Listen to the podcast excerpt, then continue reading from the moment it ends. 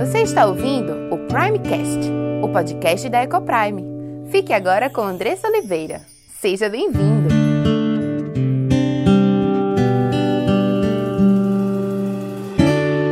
Eu sou Andressa Oliveira, esposa, mãe, educadora, diretora da Ecoprime International Christian School e muito grata a Deus por mais um dia, por poder estar aqui hoje com você, compartilhando da palavra de Deus, compartilhando do que Ele nos chama a viver, no que tange a família, no que fala sobre casamento, sobre criação de filhos.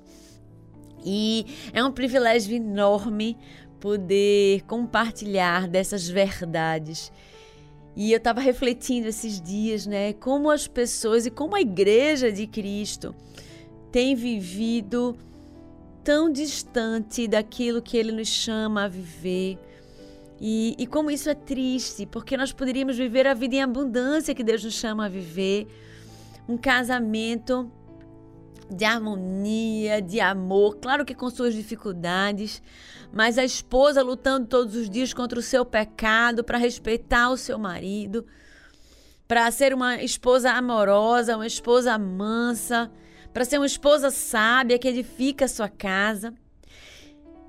Quanto aos maridos, lutando todos os dias contra o seu pecado para amar sua esposa como Cristo amou a igreja para buscar seu marido amoroso, seu marido que cuida e que protege a sua esposa e a sua família, que provê para a sua família. Mas ao invés disso, temos vivido casamentos destruídos. Temos nos deixado liderar pelo nosso orgulho e pelo nosso egoísmo. Temos nos deixado liderar pelo, por aquilo que nós entendemos que é casamento enquanto a igreja do Senhor continuar a viver de acordo com as suas próprias concepções de vida, nós continuaremos a colher casamentos destruídos, filhos fracos e uma vida de tristeza, de desgraça e de arrependimentos, muitos arrependimentos. Claro que nós devemos nos arrepender, né? nos arrepender do nosso pecado, mas não nos arrepender quando tudo dá errado e eu olho para trás e digo, poxa, eu queria ter feito diferente para poder viver uma vida diferente. Devemos principalmente nos arrepender do nosso pecado porque ela agride a santidade do nosso Deus.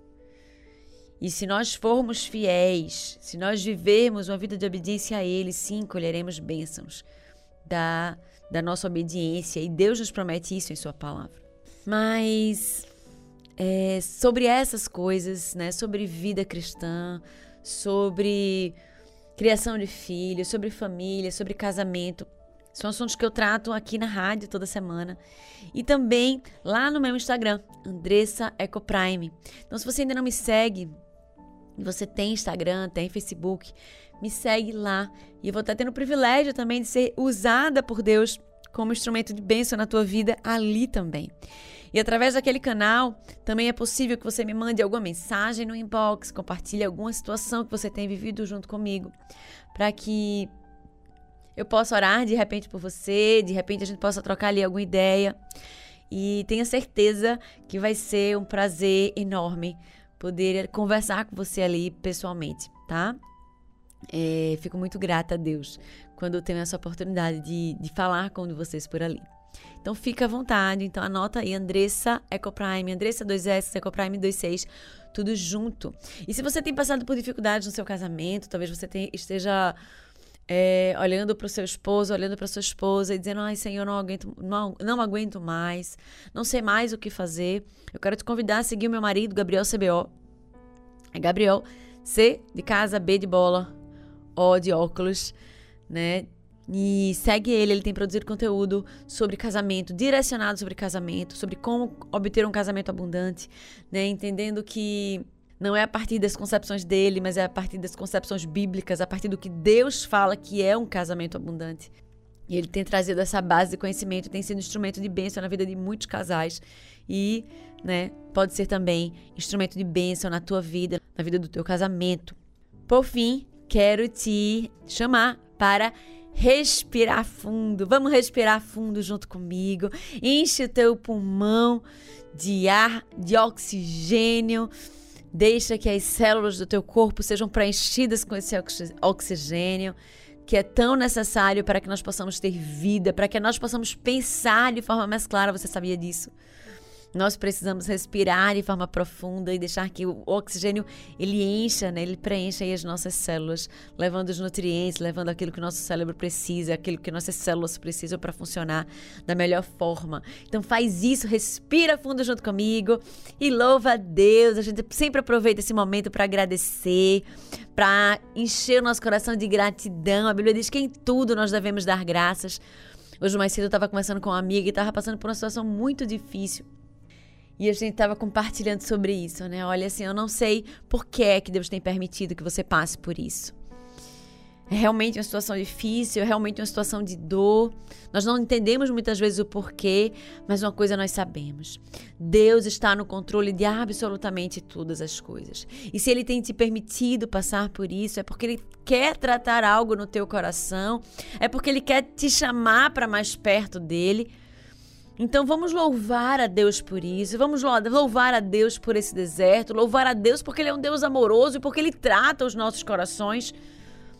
Louvar a Deus porque Ele não nos abandona, porque apesar dessa circunstância difícil, a gente pode olhar para Ele e ter certeza de que Ele cuida de nós, ter certeza que o Seu amor nos é suficiente e ter esperança de que nele somos mais do que vencedores, de que toda essa situação ela há de passar e há de cooperar para o nosso bem. Então, louva a Deus, louva a Deus. Louva a Deus pelas boas coisas, pelas coisas que você tem percebido como boas e pelas coisas difíceis também que você tem vivenciado. Porque a Bíblia nos diz, a palavra de Deus nos diz que ela, no final das contas, ela coopera para os nossos bem, para o bem daqueles que amam, que o amam, que amam a Deus. Então, se você ama a Deus, essas coisas irão cooperar para o teu bem. Então, louva a Deus e agradece. Respira fundo mais uma vez e agradece a Deus. Pensa em coisas específicas que Deus tem feito na tua vida, respostas de orações respondidas. Talvez aquela situação que te pegou de surpresa ali do teu filho, ou da, da, alguma palavra, alguma situação com teu marido, ou talvez alguma coisa que aconteceu no trabalho, ou com teus pais, com seus irmãos. Não sei. Mas louva a Deus é muito bom sempre quando a gente para e a gente pode se lembrar daquilo que Deus tem feito na nossa vida. Isso enche o nosso coração de esperança, isso enche o nosso coração de gratidão, nos faz lembrar a provisão de um Deus amoroso, nos faz lembrar de que nós não estamos sozinhos, mas que Deus está sempre conosco, sempre cuidando de nós em cada situação, em cada área da nossa vida. Né? Aqueles que acreditam, muita gente acha né, que existe vida espiritual e vida secular. Não, não existe. É tudo misturado, porque a nossa vida, quem, quem nós somos, né? A gente olha para trás, a gente vê que nós somos feitos à imagem de Deus. Nós somos feitos para glorificar a Deus. Então, como pode haver vida separada, né? Secular e espiritual? A minha vida não é diferente na igreja do que deveria ser durante a semana inteira. Quando eu vou para o trabalho, eu preciso glorificar a Deus no meu trabalho, sendo pontual, por exemplo. Fazendo aquilo que me pedem mais do que isso, sendo excelente no meu trabalho se eu vou para casa, eu sou esposa de Gabriel, eu preciso ser uma esposa segundo o coração de Deus, e essa é a minha oração diariamente. Não sou perfeita, né, mas eu busco lutar contra o meu pecado diariamente, para que eu possa glorificar a Deus sendo esposa, para que eu possa glorificar a Deus tratando o coração dos meus filhos, disciplinando-os, conduzindo-os a Deus. Então, a nossa vida diária, em todo o tempo, como filha também, sendo atenciosa com os meus pais, honrando os meus pais, cuidando deles. Então, nosso papel é esse, né? Diariamente, é glorificar a Deus em todas as áreas da nossa vida. E o tema hoje da nossa, do nosso programa é como treinar filhos fortes. Nós vivemos dias difíceis. Uma liberdade distorcida é anunciada como se liberdade fosse fazer o que se quer. Porque eles não entendem que quando eles fazem o que querem, eles simplesmente estão refletindo a sua prisão, a sua prisão ao pecado. Não entendem que a verdadeira liberdade nós só conquistamos em Cristo e continuam falando e repetindo e proclamando uma falsa liberdade. Pregam uma felicidade que não existe. Uma felicidade temporária e extremamente limitada. Como se felicidade fosse sinônimo de um bem-estar passageiro ligado à prática do pecado. Mulheres que se colocam como felizes porque abandonaram seus maridos por uma outra relação. Filhos felizes depois que desobedeceram aos pais e agora podem fazer o que quiserem. A Bíblia é muito clara, Deus é muito claro quando nos fala que não existe felicidade fora da obediência em Cristo.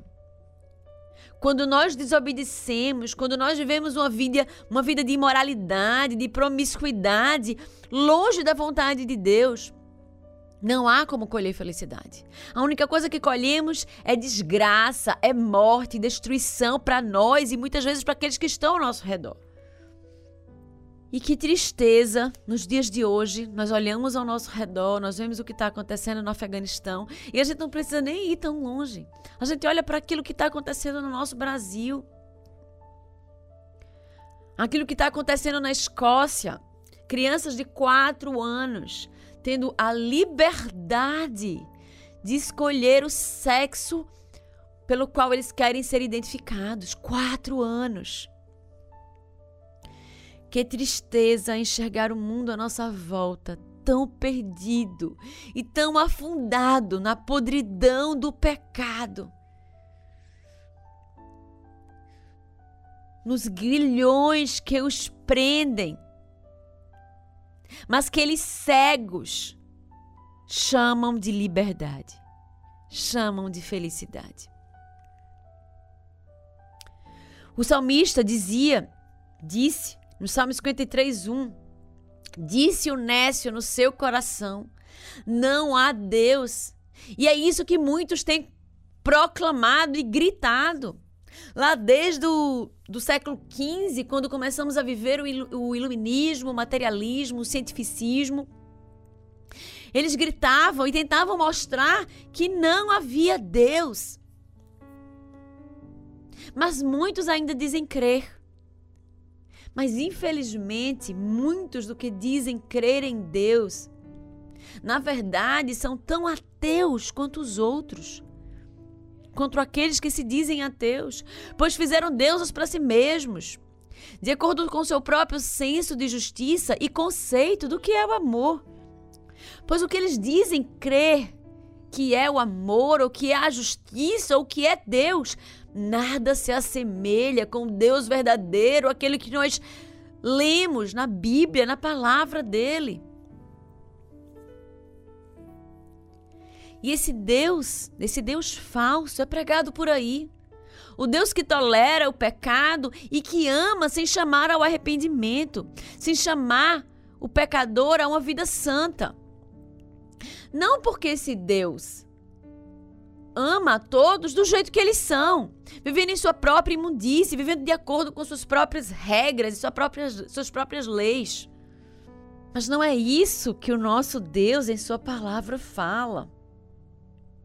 Quando Deus ele nos ama e ele nos chama, ele nos chama para vivermos não igual a esse mundo, mas vivermos uma vida santa, renovados. Tirando a veste do velho homem, nos revestindo da veste do novo homem, limpo, purificado pelo sangue do Cordeiro. Esse Deus e sua ausência de leis está sendo pregado em todo lugar. Nos shoppings, nas propagandas, nos filmes, até nos desenhos animados, nas escolas, nos livros didáticos e paradidáticos, nas faculdades, atacando um povo que permanece calado. E eles seguem avançando bombardeando a nós e aos nossos filhos com seus conceitos de amor vazios e de vida promíscua se defendendo, dizendo: Não julgueis, para que não sejais julgados. querendo nos apontar a Bíblia para se defender de serem apontados o seu pecado. E eu tenho visto, muitos cristãos utilizando desse versículo, apoiando esse tipo de comportamento. Quando Jesus diz não julgueis para que não sejais julgados, a gente já até tratou sobre isso aqui em um dos programas. Ele está falando ali para um grupo de fariseus. Os fariseus, como já é sabido para aqueles que estudam um pouco mais a Bíblia, era um grupo de religiosos que estudavam a palavra e que viviam de religiosidade. Eles não viviam o evangelho na prática. Eles viviam de legalismo, de fazer aquilo para mostrar que estavam fazendo aquilo. Então, quando Jesus ele fala aquilo ali, ele estava falando para esses homens para que eles deixassem de serem hipócritas e estarem julgando aqueles outros quando eles não estavam vivendo, quando eles não viviam aquilo. Ah, Andressa, mas significa que se se a gente faz ou comete algum pecado, então a gente não deve julgar a pessoa naquele pecado. Não. O que eu estou dizendo é que a gente deve estar sempre se autoavaliando primeiro. Mas a gente pode e deve julgar o outro sim. Tanto é que na Bíblia você tem várias, vários trechos bíblicos que te chamam a julgar. Por exemplo, lá em Salmo 1, quando a Bíblia diz que nós não devemos nos assentar na roda dos escarnecedores. Para que a gente entenda quem são os escarnecedores, nós precisamos julgá-los como tal. Não é verdade? Em vários momentos, a Bíblia nos diz para que nós devemos nos afastar de determinadas pessoas, de pessoas que praticam a impiedade, ou a iniquidade, ou a imoralidade sexual. Então, nós precisamos julgá-las nesse sentido. E quando a Bíblia fala sobre pecado, por exemplo, ele nos chama a exortar aquele que está em pecado e a falar do arrependimento. Tanto é que a pregação toda do Novo Testamento é arrependei-vos. Aquele, o arrependei-vos ele era pregado porque se entendia que havia pecado ali. E o pecado ali ele, ele era apontado. Então o pecado ele deve ser apontado e a pregação do evangelho, a grande pregação do evangelho, não é Jesus te ama.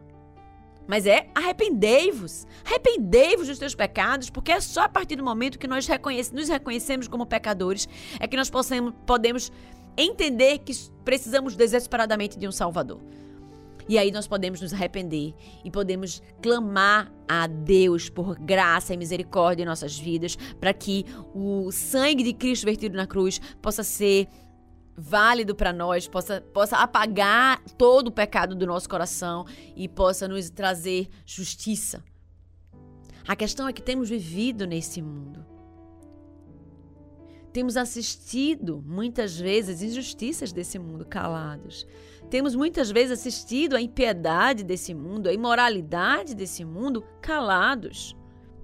Mas não é esse o papel que Deus nos chama a cumprir na, na nossa vida, nessa vida tão curta. Não podemos mais ficar calados. O mundo está cada vez pior. Enquanto nós nos calamos, eles avançam, bombardeando a nós e aos nossos filhos. Aquilo que aconteceu na Escócia nos faz tremer. Crianças de 4 anos se posicionando em relação à sua sexualidade, estando à mercê da influência né, de qualquer pessoa. Então, quanto pais, nós precisamos olhar para nós mesmos e nos perguntar até que ponto nós temos de fato influenciado os nossos filhos. Porque cada vez mais a importância da nossa influência, porque a liberdade que estão dando a eles desde muito cedo, isso vai chegar aqui, não se engane mais cedo ou mais tarde. Eles precisam estar firmes. Eles precisam olhar para nós como suas referências, como pessoas que são referências para eles, exemplos para eles. Não dá mais para ficar calado. É hora de agir, é hora de se posicionar. Precisamos nos preparar para proteger o coração dos nossos filhos. Por isso que eu estou aqui, falando para você sobre família, especificamente sobre família. Deus tem me levantado, levantado outras pessoas para falar sobre isso, para trazer uma atenção à igreja do Senhor em relação a filhos, porque é através deles que o povo e o reino de Cristo continua crescendo ou diminui. E é por isso também que surgiu o Centro de Treinamento para Pais Cristãos. É um evento presencial, é um evento sem fins lucrativos, é um evento que nós da Ecoprime é, nós criamos desde o ano passado para alcançar famílias assim como a sua. que entende que precisa viver debaixo da obediência de Deus, que lê a Bíblia, mas muitas vezes tem dificuldade de aplicar aquilo nos desafios diários do, da sua criação de filhos. Que se sente desafiada, que se sente às vezes pequenininha diante do desafio de criar filhos para Deus. Que se sente angustiada porque seu filho peca ali naquele mesmo ponto e você não sabe mais o que fazer. Foi por isso que nasceu o Centro de Treinamento para Pais Cristãos que é para que, através de especialistas em família, especialistas que têm a Bíblia como sua regra de fé e prática, possam nos ajudar, possam nos conduzir a entender a nossa missão e entender como nós devemos aplicar esses conteúdos bíblicos na criação dos nossos filhos.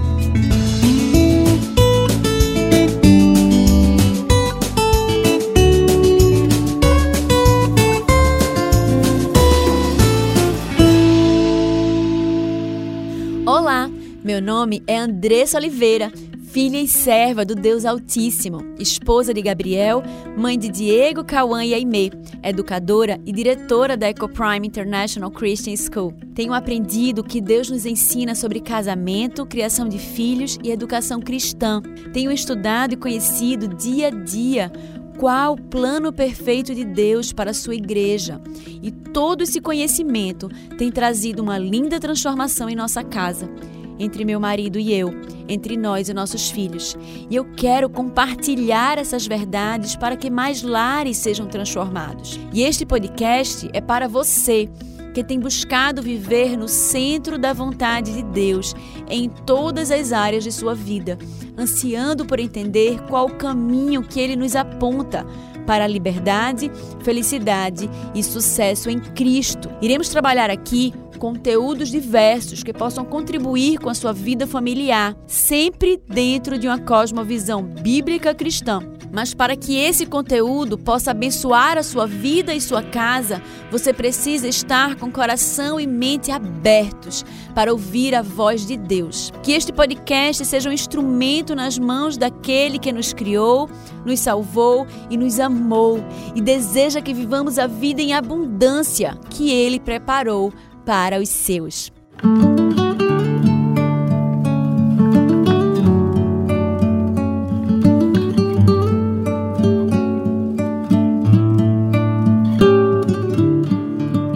conversando com a mãe lá um tempo atrás, acho que mais ou menos um ano, ela compartilhou comigo que o filho mais velho, de 16 anos, havia se declarado para ela como ateu. Pegou ela e o marido de totalmente de surpresa, né? E eles ficaram profundamente tristes. Pra gente que crê no evangelho, uma fala dessa dos nossos filhos é como uma faca no nosso peito, né? E logo depois o filho dela de 12 anos chegou para eles e disse: "Mãe, vocês são cristãos, mas eu não sou". E o coração daquela mãe estava simplesmente dilacerado. Que tristeza. Infelizmente, não é uma realidade de poucas famílias. Segundo estudo, 70 a 80% dos jovens cristãos confessos se desviam até o segundo ano de faculdade.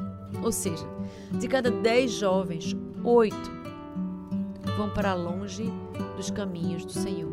8 negam a sua fé. Na igreja na Europa, a igreja na Europa hoje tem praticamente só idosos. Os jovens se acabaram. É uma igreja que, quando seus membros, na medida que os seus membros forem morrendo, a igreja provavelmente morre junto com eles. Em Paris, por exemplo, não há igrejas evangélicas mais. Uma cidade grande, a capital de um país. A igreja de Cristo tem cada vez mais reduzido o seu número. Cada vez menos pessoas, menos jovens têm professado a sua fé. O que é que tem acontecido? onde temos errado.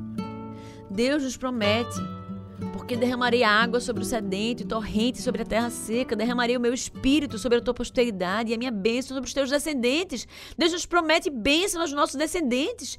Estabelecerei em Gênesis 17:7, estabelecerei a minha aliança entre mim e ti e a tua descendência no decurso das suas gerações, aliança perpétua para ser o teu Deus e da tua descendência. Lá em Isaías 49, 25, eu contenderei com os que contendem contra, contigo e salvarei os teus filhos. Deus promete bênçãos à nossa descendência, mas por que temos vivido isso em nossas vidas e visto os nossos filhos caminhando para longe dos caminhos do Senhor? Porque cada vez mais mães têm visto seus filhos chegarem para si e dizerem: mãe, eu não sou cristão, mãe, eu sou ateu, mãe, eu não quero mais ir para a igreja porque isso não tem mais nada a ver comigo. O que precisamos fazer? O que Deus nos diz que devemos fazer para conduzir os nossos filhos a Ele? Nunca vimos filhos tão frágeis. Cada vez mais jovens têm abandonado a fé. Muitas vezes eles até ficam ainda um tempo na igreja, por causa das programações de jovens e às vezes tem aqueles acampamentos e aí aquela situação atraente e aí eles acabam ficando. E muitas vezes nós, pais, nos garantimos nessa participação deles nesses eventos da igreja. E o nosso coração os vê envolvidos de uma certa forma na igreja e fica tranquilo, diz: "Ah, ele está na igreja". Não se engane. Não é da igreja a responsabilidade de criar filhos para Deus. Os filhos foram dados a você, pai, mãe. É nossa a responsabilidade de criar filhos para Deus. Porque o discipulado, ele acontece ali, olho no olho, tete a tete, de forma individual, de forma pessoal. É ali no seio do nosso lar que ensinamos aos nossos filhos quem eles são e para que eles foram feitos. Eu queria ler com vocês esta manhã Deuteronômio 6, 4 a 9. É um texto tão clássico, para mim é um texto muito marcante em relação à criação de filhos. Eu quero convidar você a ler aí o Deuteronômio que fica no Pentateuco, né, no começo do, do, da Bíblia, no Velho Testamento. Ouça, ó Israel, o Senhor, o nosso Deus, é o único Senhor. A versão é NVI, tá, gente? Ame o Senhor, o seu Deus, de todo o seu coração, de toda a sua alma e de todas as suas forças. Que todas essas palavras que hoje lhe ordeno estejam em seu coração. Ensine-as com persistência a seus filhos. Converse sobre elas quando estiver sentado em casa, quando estiver andando pelo caminho, quando se deitar e quando se levantar. Amarre-as como sinal nos braços e prendas na testa. O que podemos aprender deste texto? O que é que nós precisamos fazer para conduzir os nossos filhos a Deus? Primeiro, precisamos ser exemplo. Nós precisamos buscar viver uma vida santa. Não poderemos querer filhos fortes se nós temos sido extremamente fracos.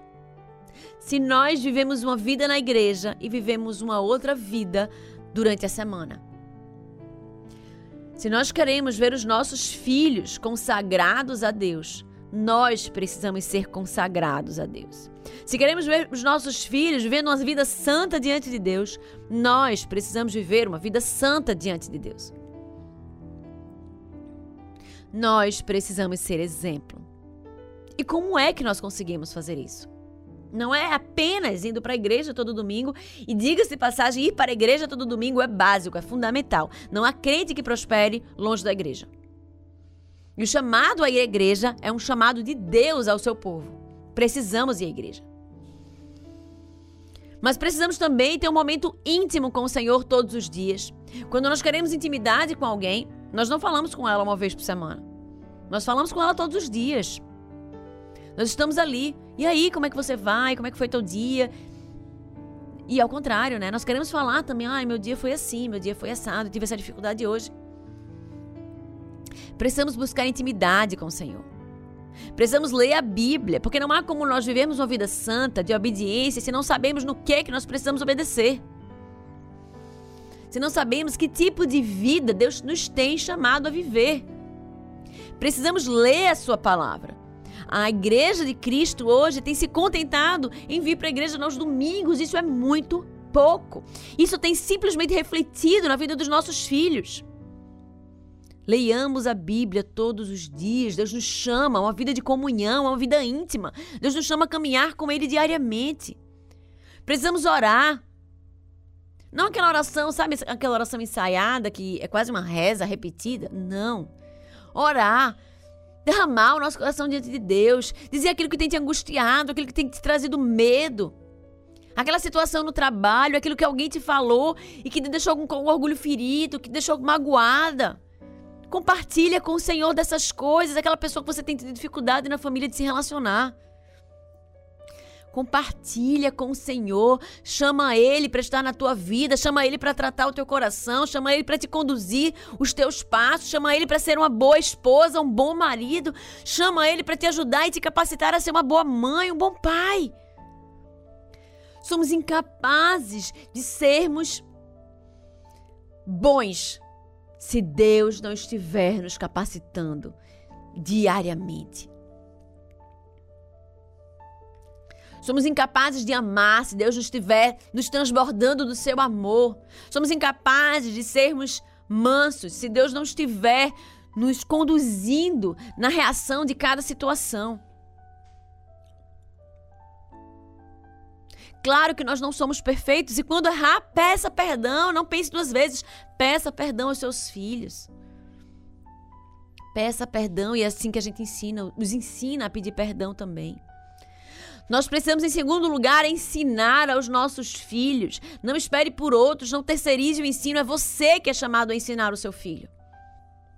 E é através desse ensino diário em casa que nós formamos filhos fortes. Tem muita gente que chega na escola e diz assim: ah, mas eu queria que minha, ah, meu filho tivesse aula de inteligência emocional. Vocês têm aula de inteligência emocional? Não, porque hoje em dia para que as, é muito importante isso no mercado de trabalho, né? A gente escuta as coisas, né, em algum lugar e não sabe de onde veio, e nem sabe por quê nem para quê. O que é inteligência emocional? É o nome que se dá a um conjunto de competências ligadas à forma como eu reajo às situações na minha vida. Não tem lugar melhor para nós ensinarmos inteligência emocional aos nossos filhos que não na Bíblia. Lá em Gálatas 5:22 diz assim: "Mas o fruto do espírito é amor, alegria, paz, paciência, amabilidade, bondade e fidelidade. Que bênção! Você ensina o seu filho inteligência emocional quando você ensina a lidar com as situações difíceis da vida quando ele está passando por uma situação de frustração, e você ensina que Deus está no controle de todas as coisas, que você ensina que todas as coisas cooperam para o bem daqueles que amam a Deus. É assim que se ensina inteligência emocional aos seus filhos em casa. É assim que você trata e torna os seus filhos fortes, dizendo não para ele, permitindo que eles se frustrem, que eles entendam que aquilo que eles querem não é o melhor para eles, mas que o que Deus quer é o melhor para eles e que você é embaixador de Cristo aqui na terra, na vida dele. É repreendendo o seu filho quando ele for grosseiro. Maridos com sua esposa, por exemplo. Mostrando como é que se lida, como é que se trata uma mulher. É repreendendo o seu filho, por exemplo, quando ele for egoísta com o seu irmão e não quiser compartilhar um objeto, ensinando a ser altruísta, a amar e a compartilhar. É ensinando o seu filho a falar direito quando ele levantar a voz para você e dizendo: não, não é assim que você fala. Você precisa respeitar a autoridade. Colocando os nossos filhos no lugar deles de submissão. É assim que nós ensinamos os nossos filhos a serem fortes. Ensinando aos nossos filhos que no que depender de nós devemos manter a paz, mas que a verdade ela deve ser falada a qualquer custo. Não de qualquer jeito. Mas ela deve ser defendida. Nossos filhos são chamados a defender a sua fé. Temos tentado pegar a sabedoria do mundo, que não é sabedoria, porque qualquer sabedoria longe da sabedoria de Cristo é tolice, é insensatez. E temos tentado ajustar a sabedoria do mundo à sabedoria de Deus. Não há união entre luz e trevas. Você não vai conseguir criar filhos para Deus se você tentar pegar a sabedoria do mundo e tentar aplicar na sua criação de filhos. Pare de ouvir blogueirinha que está falando aí de seus achismos sobre criação de filhos. Ouça aqueles que falam a partir da visão bíblica, a partir do que Deus fala e não a partir do que elas acham ou que eles acham. Precisamos ouvir a voz de Deus no que fala sobre criação de filhos, olhar para a Bíblia, ler a Bíblia com eles. Precisamos voltar a fazer culto doméstico em casa. É aí que nós ensinamos aos nossos filhos sobre Deus e sobre Sua palavra. É ali que nós ensinamos a eles sobre identidade, quem eles são. Filhos, você não, vocês não são mero acaso, você não é mero acaso, você não é um erro, você é filho da promessa, você é filho da aliança, você é a imagem e semelhança do Senhor. E ele te fez de forma minuciosa, te fez perfeito para mim. Nossos filhos são exatamente quem nós precisamos. Deus os usa para tratar o nosso coração e nos usa também para tratar o coração deles. Precisamos incentivá-los a fazerem a própria devocional desde cedo. Se eles já leem, eles precisam ter um momento deles com Deus. Eles precisam aprender de que essa essa comunhão precisa ser buscada desde cedo. E que por mais que não haja prazer no início, na medida que a gente vai fazendo, vai fazendo, um dia esse prazer, ele é despertado por Deus no coração deles. A palavra de Deus não volta vazia. Promessa do Senhor. Por último, nós precisamos ser constantes e disciplinados em ensiná-los. Não é ensiná-los uma vez ou outra quando você encontra tempo na agenda. É todo dia. Olha o que Deuteronômio fala, é o tempo todo, andando pelo caminho, ao deitar e ao levantar. Primeiro Deuteronômio fala Deus, a partir de Moisés, ele chama mal o Senhor teu Deus, exemplo, nós precisamos ser exemplo. Segundo, ele diz: ensine com persistência aos seus filhos, ensino. Terceiro, persistência em todo o tempo, em todas as oportunidades. É isso que Deus nos fala. Organiza a tua agenda. Não existe nada mais importante do que criar os nossos filhos, entendendo quem eles são, entendendo que eles estão aqui para glorificar a Deus, entendendo que eles estão aqui para fazer a diferença onde quer que eles estejam, seja em casa quanto filhos, seja na escola quanto alunos, seja na universidade depois, usando essas oportunidades, essas oportunidades agora de criar raízes fortes nos nossos filhos para que quando chegarem mais adiante, quando eles estiverem maiores e quando vierem os ventos de doutrina, os ventos de falsas doutrinas, eles estejam fortes, fincados em Cristo, na palavra, e estejam entre os 20% que se permaneceram fiéis. Se os nossos filhos não forem fortes, se eles não tiverem uma base sólida, fincada na palavra de Deus, se não crescerem aprendendo que Deus é infalível imutável, se não crerem que a Bíblia é a verdade absoluta e que são chamados a uma vida separada, santa e justa diante de Deus, que é santo e não tolera o pecado, perderemos os nossos filhos no meio do caminho. Que Deus tenha misericórdia de nós e que nos conduza todos os dias da nossa vida com sabedoria, não com a sabedoria desse mundo, mas com a sabedoria de Cristo, aquele que ele nos aponta em sua palavra, a única sabedoria que pode nos conduzir e conduzir aos nossos filhos à vida, à liberdade, à felicidade e ao verdadeiro sucesso. Deus tenha misericórdia de nós. Oremos. Senhor Deus, nosso Pai, te louvamos, Senhor, pela tua graça, pela tua misericórdia, Senhor, que nos alcançou com a tua palavra revelada a nós, Pai.